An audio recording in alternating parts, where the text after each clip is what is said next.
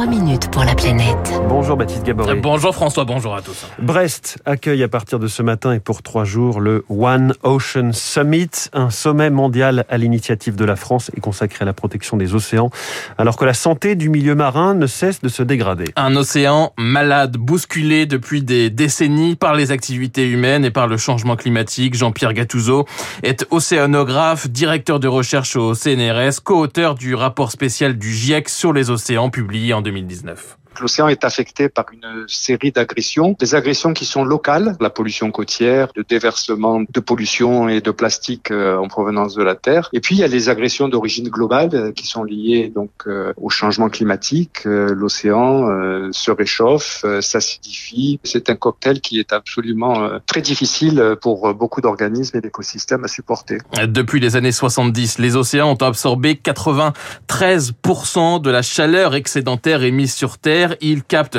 25% des émissions de CO2. Conséquence, de nombreux indicateurs virent au rouge, par exemple avec l'acidification des océans. Laurent Bopp est directeur du département de géosciences à l'école normale supérieure l'eau de mer est d'abord en surface et puis petit à petit en profondeur, de plus en plus acidifiée. C'est plus difficile de calcifier, donc de fabriquer un coquille ou un squelette en calcaire dans une eau qui est acidifiée. Donc on peut penser aux coraux, mais on peut aussi penser à, des organismes sur nos côtes, hein, les bivalves comme les huîtres, les moules, et puis des, des micro-organismes qu'on peut trouver en pleine mer qui sont aussi affectés par l'acidification. L'océan également est en train de perdre de l'oxygène, car dans une eau plus chaude, on a moins d'oxygène. La circulation océanique, elle, est perturbée avec des eaux plus chaudes en surface qui ont plus de mal à plonger et à se mélanger avec les eaux profondes et l'océan se réchauffe et subit lui aussi des vagues de chaleur extrêmes comme sur les continents, on a aussi dans l'océan des vagues de chaleur, des canicules marines, si vous voulez. On a documenté ces dernières années une canicule importante dans le nord-est du Pacifique, qui a duré plusieurs mois, plusieurs années, des vagues de chaleur marine dans le Pacifique tropical qui affectent les récifs coralliens. Donc dans l'océan aussi, on a ces variations de température avec des extrêmes de chaleur qui vont avoir des conséquences importantes sur les, sur les écosystèmes.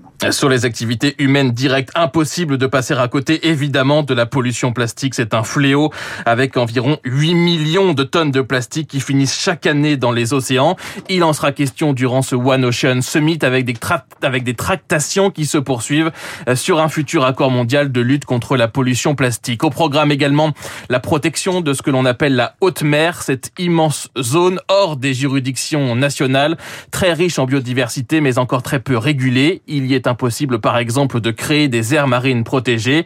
Une vingtaine de chefs d'État seront présents vendredi à Brest l'occasion d'avancer sur un traité mondial de protection de la haute mer. Maude Lelièvre est la directrice du comité français de l'UICN, l'Union internationale pour la conservation de la nature. Il faut un texte qui intègre euh, la mise en place et la gestion d'un réseau écologiquement représentatif et bien gérer des aires marines efficaces. La haute mer aujourd'hui comprend euh, les deux tiers des océans du monde et on a simplement 1,2% euh, de ces eaux qui sont protégées. Il faut vraiment qu'on puisse accélérer et avoir un système de protection forte partout où c'est possible. Reste enfin le dossier très sensible de l'exploitation des grands fonds marins, de l'exploitation des ressources minières notamment. Des négociations là aussi sont en cours. Les ONG, elles, demandent un moratoire. Elles manifesteront ce vendredi à Brest en marge du One Ocean Summit. Et vous allez continuer à nous parler de ce sommet, effectivement, et de la surpêche des fonds marins aussi.